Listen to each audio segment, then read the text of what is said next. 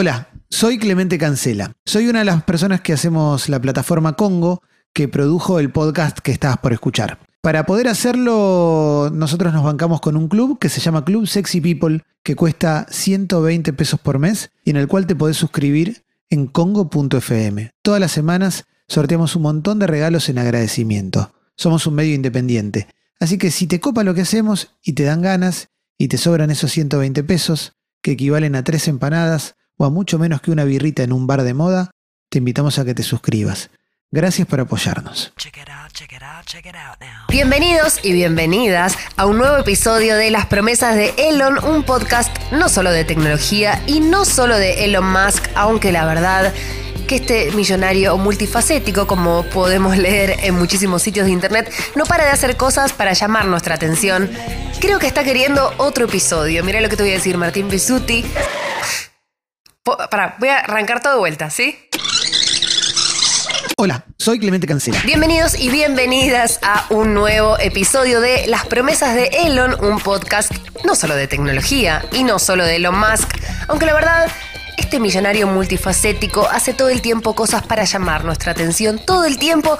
Yo siento que está pidiendo un poco el segundo episodio, la parte 2 del episodio exclusivo, como el capítulo 1, que pueden encontrar en todas las plataformas, por supuesto, en congo.fm, sobre la vida de Elon Musk. Nos metemos también en cuestiones más alucinógenas, de calvicie y cosas así muy extrañas y extravagantes que hacen los multimillonarios.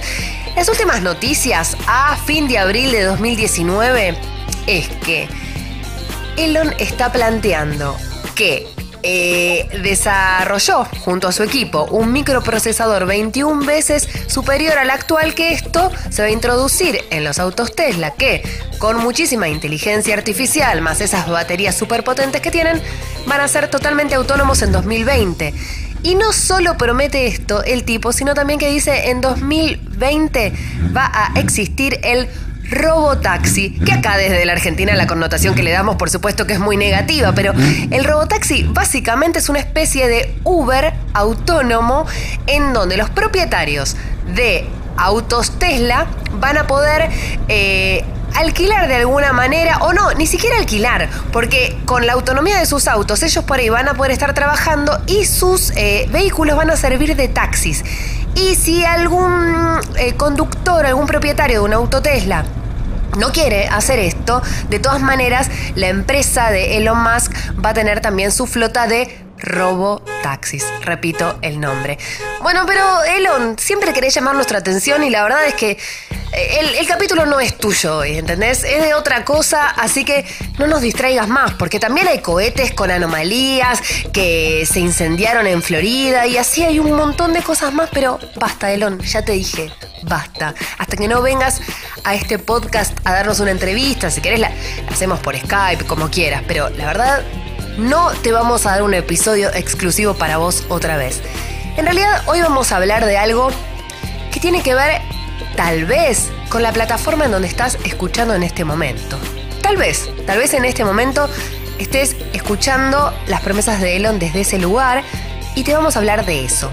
Porque este episodio se trata de Spotify y todo comienza con la historia de un adolescente nerd sueco llamado Daniel Ek. Daniel Ek, a los 23 años, dos años antes de crear esta plataforma, se convirtió en millonario. El pibito ya estaba en la secundaria y armó su propia empresa de desarrollo web y todas estas cuestiones informáticas. Se armó su equipo. Em, a los 16 años ganaba más que su padre, que, eh, que era mecánico. Em, a los 16 años también em, ya tenía un equipo de personas que trabajaban para él y a los 18 tenía 25 personas trabajando para él. A los 13 años, y acá les pido por favor que presten atención a este dato, era, tenía tanta plata que el pibe se compra una Fender Stratocaster de la década del 50 que le habrá salido muchísimo dinero. Fíjate que buscas simplemente Fender Stratocaster en internet y te vas a dar cuenta. Recién me fijaba una en México en pesos argentinos y repito, abril 2019 no sabemos qué va a pasar con el dólar, estaba a 62 mil pesos, pero hay muchísimas más caras todavía, porque como es de la década del 50 era una reliquia. Al pibe le gustaba la música.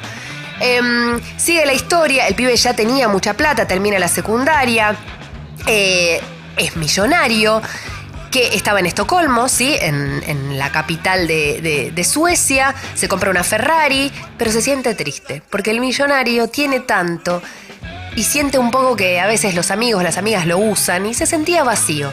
Tiempo después, ¿qué pasa?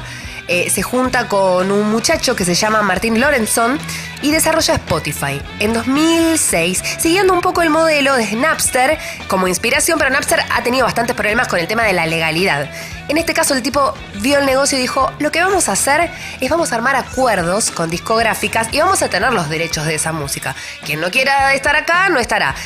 Vamos a escuchar durante este episodio muchas historias de artistas que no quisieron estar en Spotify y ahora de alguna manera transaron con el sistema porque se dieron cuenta que es como una gran ciudad donde vive un montón de gente que quiere escuchar música en streaming.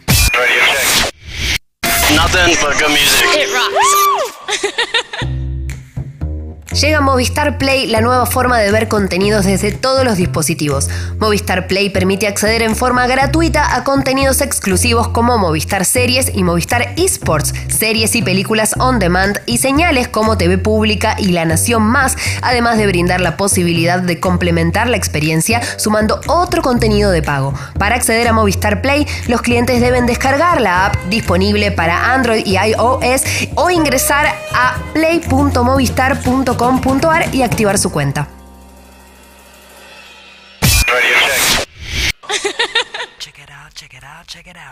El lanzamiento oficial de Spotify es en octubre de 2008 y así fue creciendo, creciendo, creciendo.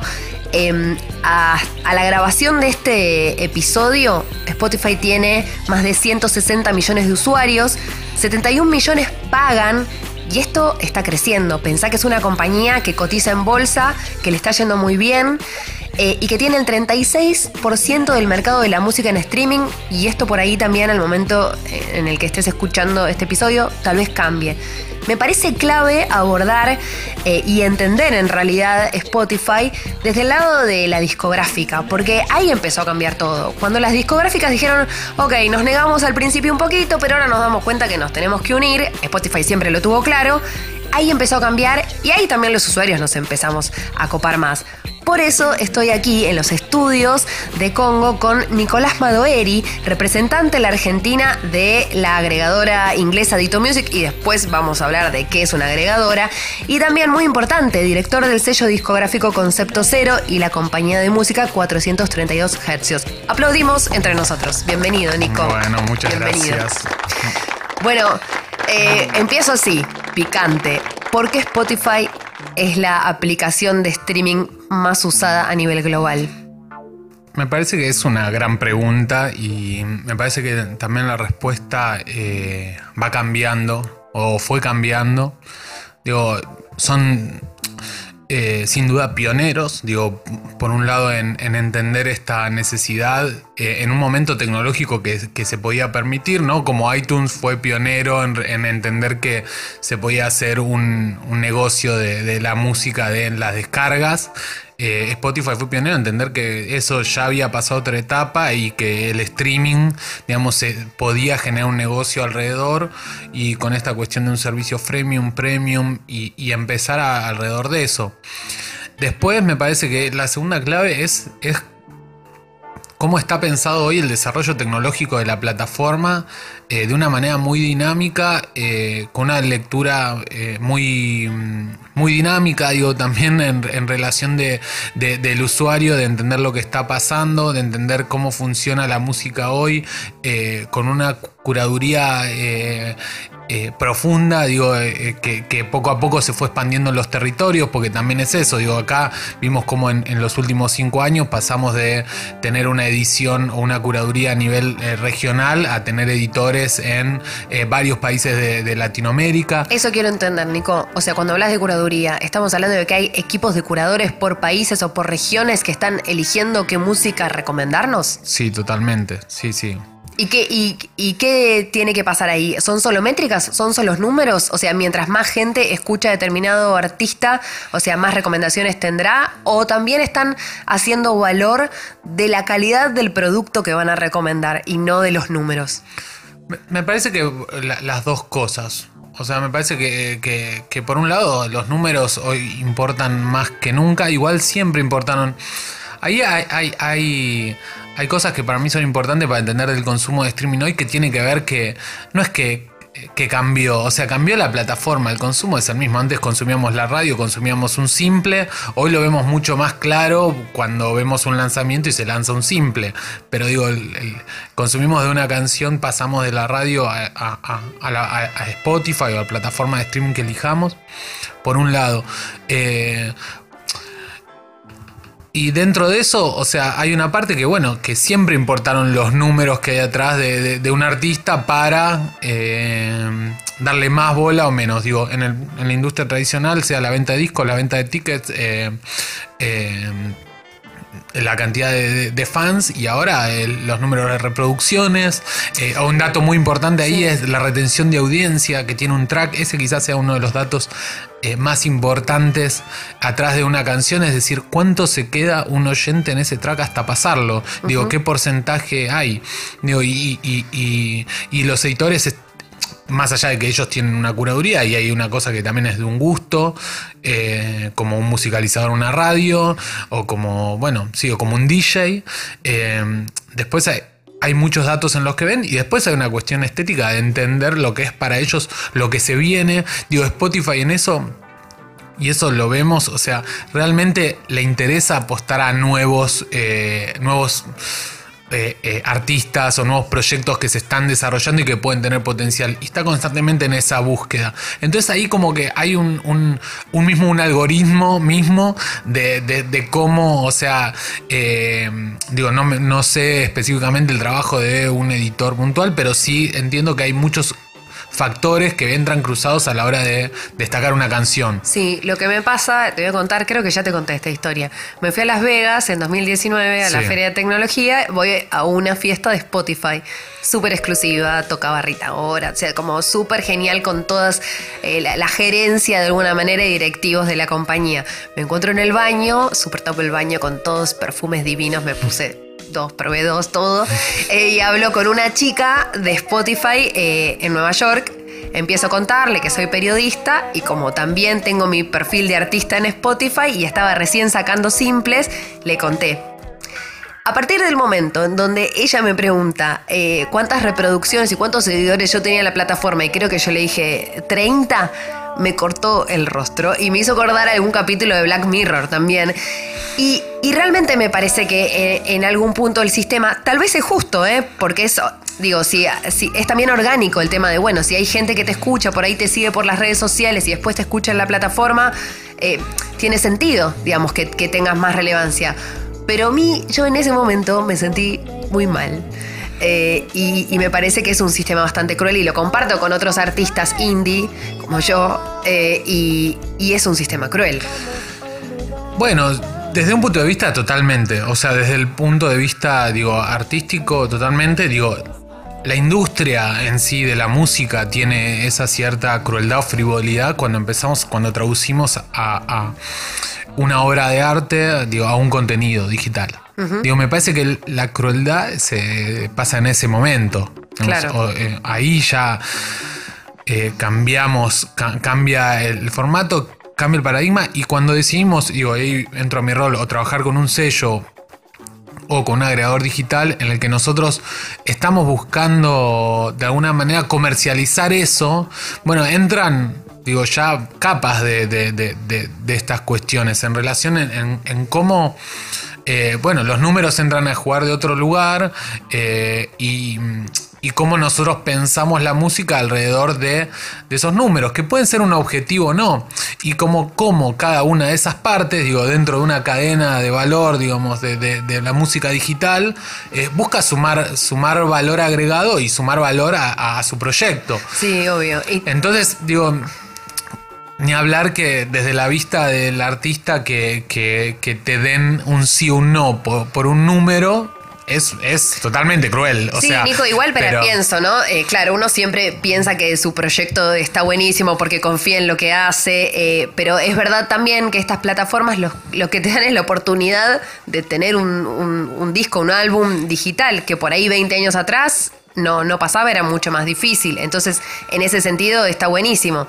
Y además que por supuesto que es muy relativo, que cada uno piensa que su proyecto indie está genial eh, y Spotify no le va a importar, eso supongo. Eh, sí, bueno, sí, es que me parece que ahí, digo, entra en juego la, la, subjetividad. A ver, lo pienso con un musicalizador de una radio, digo, traduzcámosla a ese, a esa, a ese lugar, digamos, de de, con, una experiencia más, más analógica, por decirlo de una manera. Eh, o con, un AIR de un sello al que uno le lleva un demo y, le puede hacer una pregunta como ¿cuántos tickets cortás? Sí. Y, y, si uno responde 5. Y muy posiblemente ese AIR te corte el rostro, muy posiblemente ese musicalizador en ese momento te corte el rostro. ¿Está bien?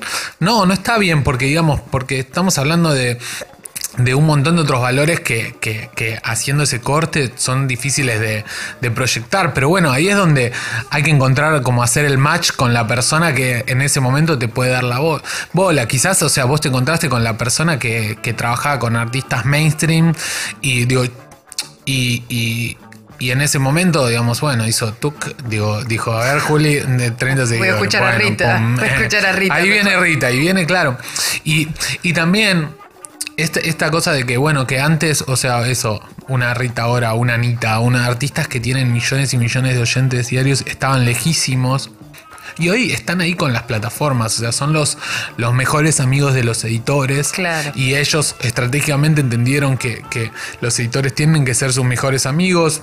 Hay parte que es un vínculo eh, eh, laboral y después se vuelve un vínculo real o no, pero esos vínculos están. Entonces, digo, bueno, ¿cómo, ¿en qué parte nosotros nos ubicamos de la pirámide? Ahí me pongo del lugar de sello independiente y de ver cómo algunos proyectos que en los que nosotros trabajamos creemos que tienen o merecen ciertas oportunidades que después en el campo de, las plataformas, y no voy a hablar solo de Spotify porque eh, no, se, no, se, no se ve representado en un posicionamiento. Y ahí es donde yo me pregunto, pero ¿qué me tiene que dar a mí? O sea, también Spotify. Digo, el problema es eh, una parte dentro de Spotify que tiene que ver con, el playlisting, digamos, con, este funcionamiento en el que hoy ellos tienen el arma más poderosa que ellos tienen es, es los playlists, digamos. Y los playlists son los que pueden hacer un camino y desarrollar un contenido de música a un lugar eh, inimaginable en el sentido de que, bueno, desde un artista desde Comodoro Rivadavia que entró en un playlist que se llama Novedades Indie, que pasó uno que se llama Radio Indie, que pasó otro que se llama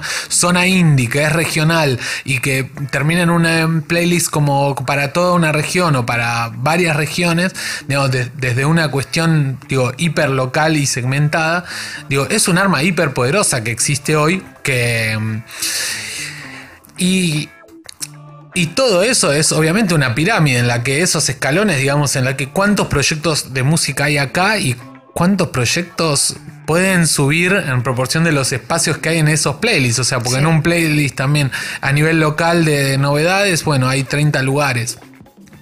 Son muy pocos, claro. Digo, estoy diciendo cualquier número, ¿no? Pero después en un regional, bueno, va a haber un tercio de esos lugares para artistas argentinos. Y es un trabajo manual y algorítmico también. Claro, las dos cosas ahí, ahí en juego. Por eso, digamos. No lo entiendo bien el algoritmo tampoco. Eh, digo tampoco porque hay otros algoritmos que no entiendo. Al de Spotify no lo entiendo bien todavía.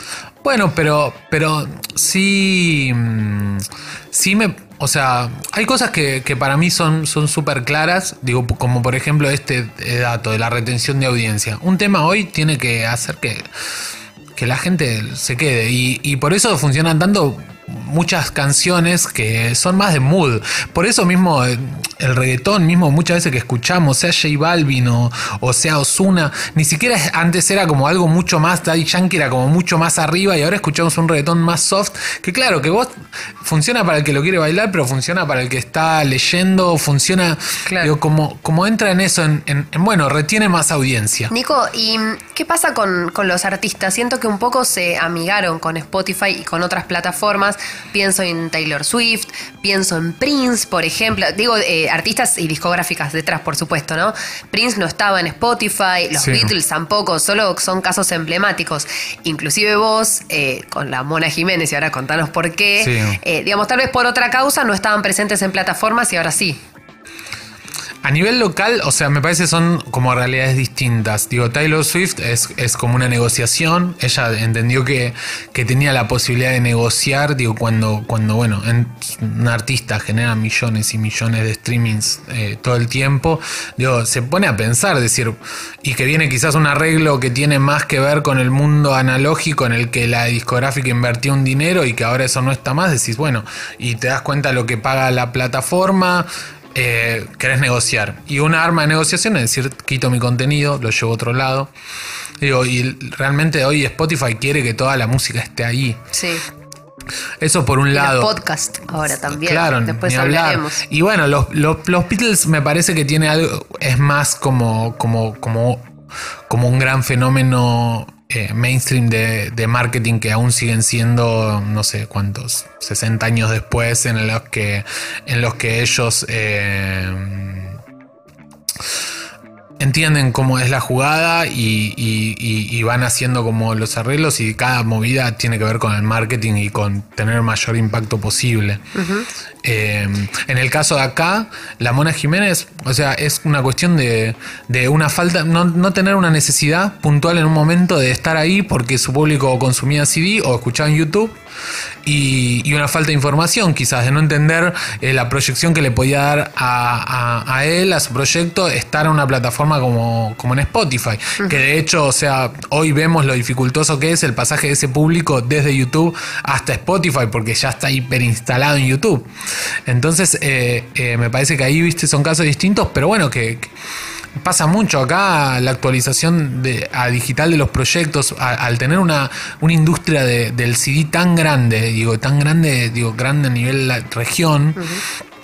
eh, costó que el- esa actualización digital, digo, fue más lento que en otros lugares quizás. Bien, trabajás por supuesto con un montón de artistas más y me parece ahora importante hablar del rol de la agregadora. Tal vez eh, muchos y muchas no sepan de qué se trata, así que me parece que sos el indicado para contarnos primero qué es una agregadora, una agregator.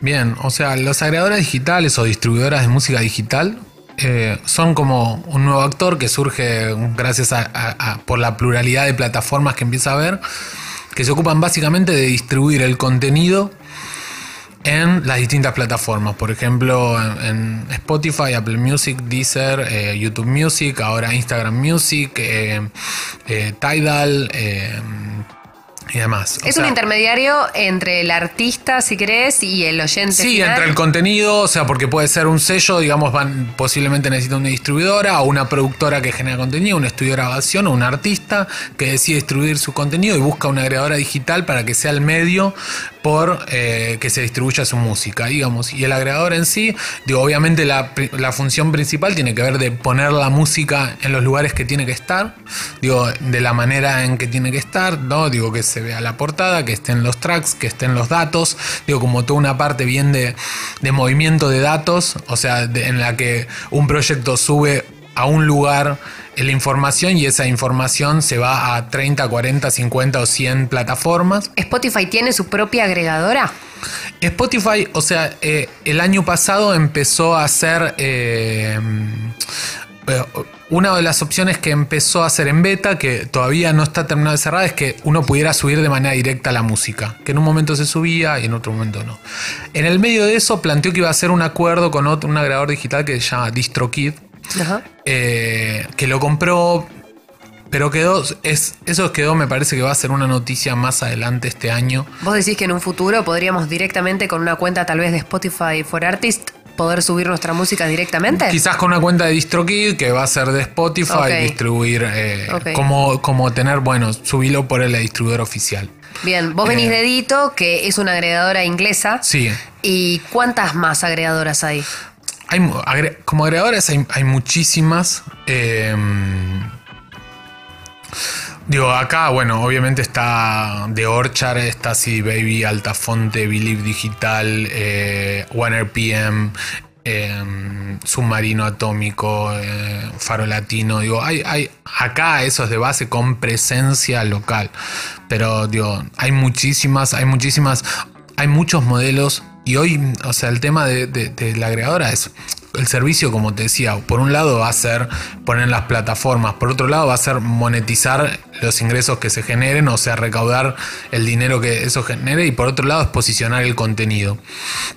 Digo, ¿qué es posicionar el contenido? Esto del playlisting o buscar situaciones que beneficien al, proyecto y, que lo visibilicen.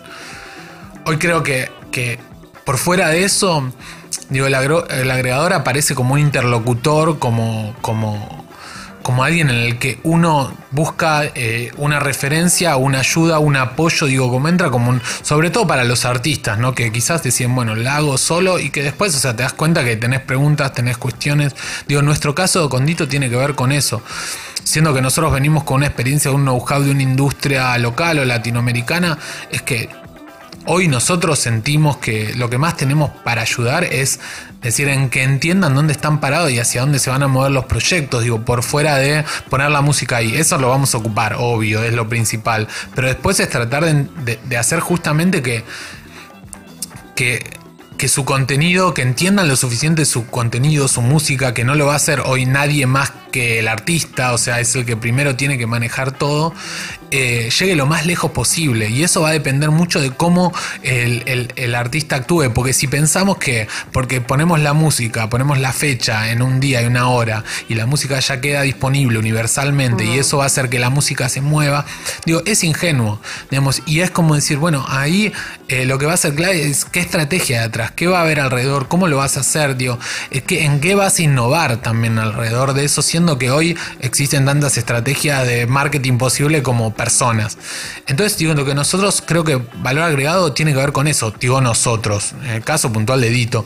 Ahí, por suerte, digamos, y la verdad es que eh, hay muchos de los agregadores acá, digo, tienen profesionales que vienen de estar en el sector y vienen de, entender lo que pasa, sea digo, eh, Martín Liviciche de C Baby o Silvi Picolotto en One RPM o Bárbara Paván en, en Altafonte o Laura Tesoriero en Orchard, digo, es gente que viene o de sellos o de medios o de, o de trabajar en el Estado, digamos, o de tener su agencia, entonces digo, hacemos esto que es distinto a otros lugares que capaz eh, vas y te encontrás a Jorge Agregador como algo mucho más rígido que solo entiende esa cadena de valor y que en una coyuntura latinoamericana, argentina, no hay que entender solo ese proceso, digo, tenemos que entender dónde están parados los proyectos. Para eso hace falta como entender el contexto. Está bueno lo que decís. Eh, digo, yo siento mucha afinidad por Spotify, siento que digo, todo el tiempo estoy subiendo cosas ahí, me parece importante. Tal vez alguien escucha eh, y tiene ganas de subir eh, contenidos propios, desde un podcast hasta su música, y está buenísimo.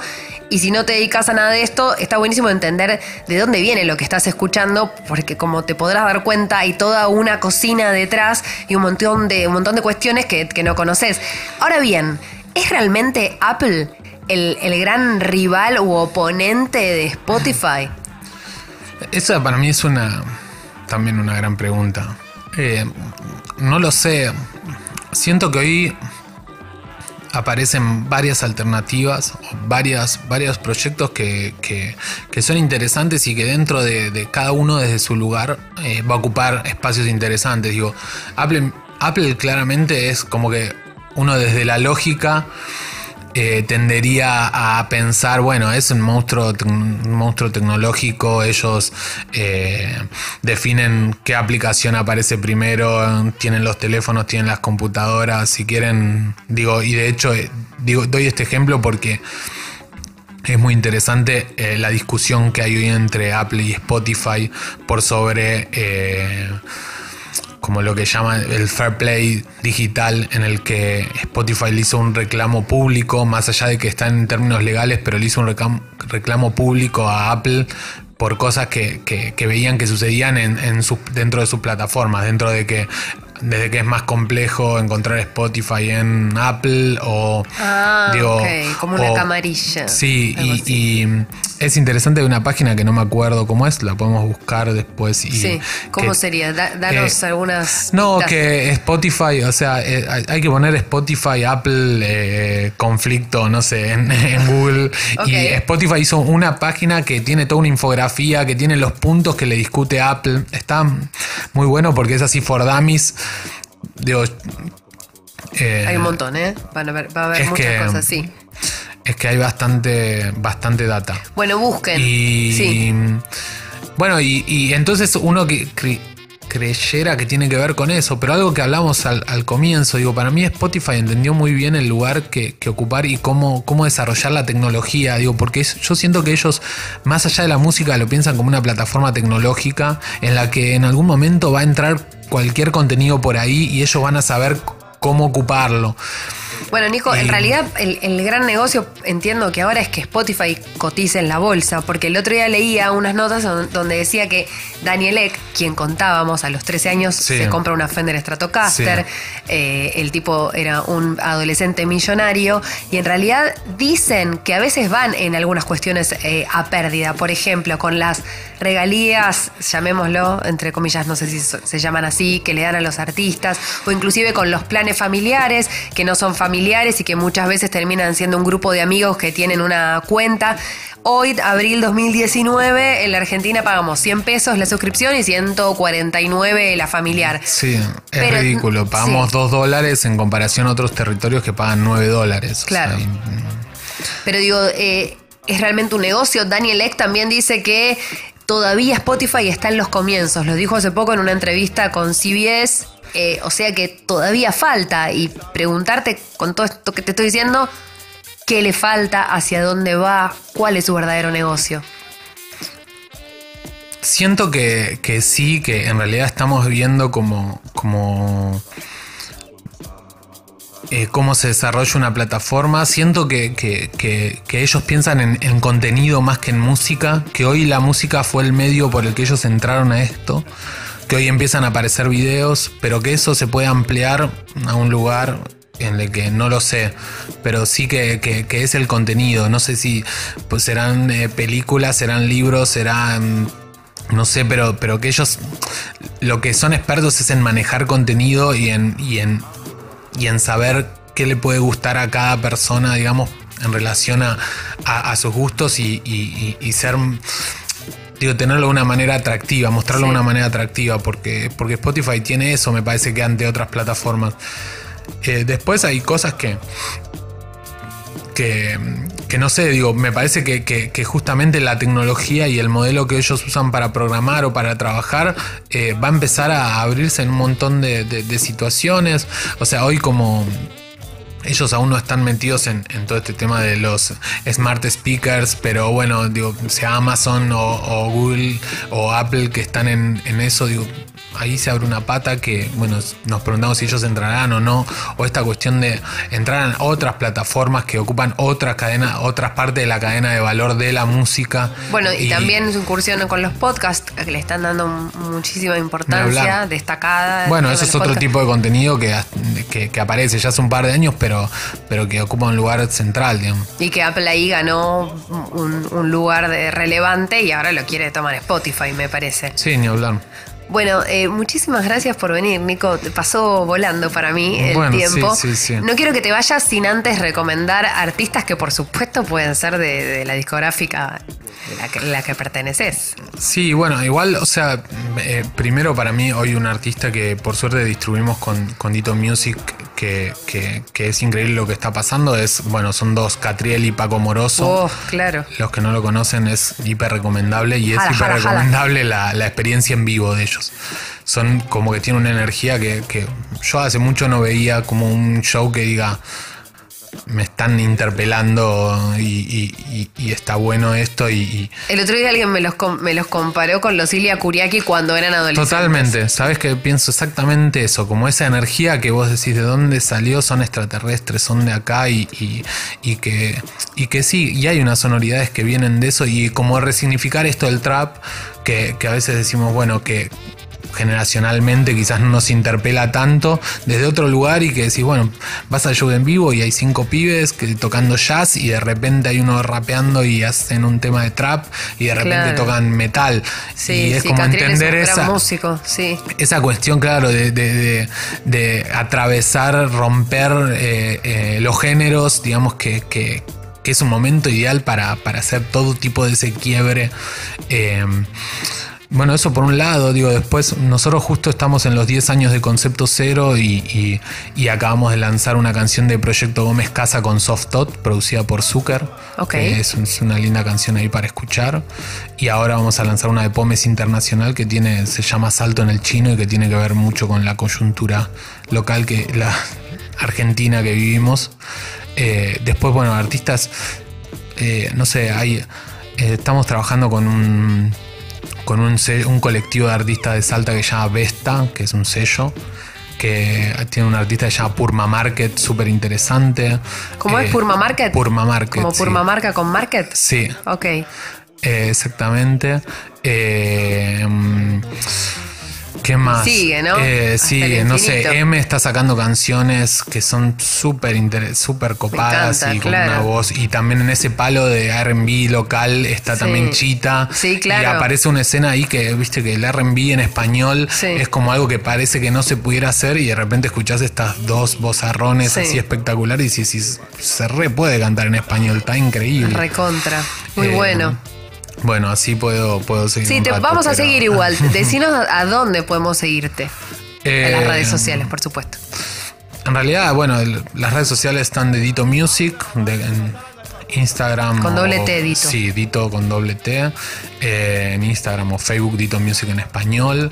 eh, después las redes sociales de Concepto Cero, que es arroba Concepto Cero. El cero a veces está con número y a veces está con palabras, hay que probar.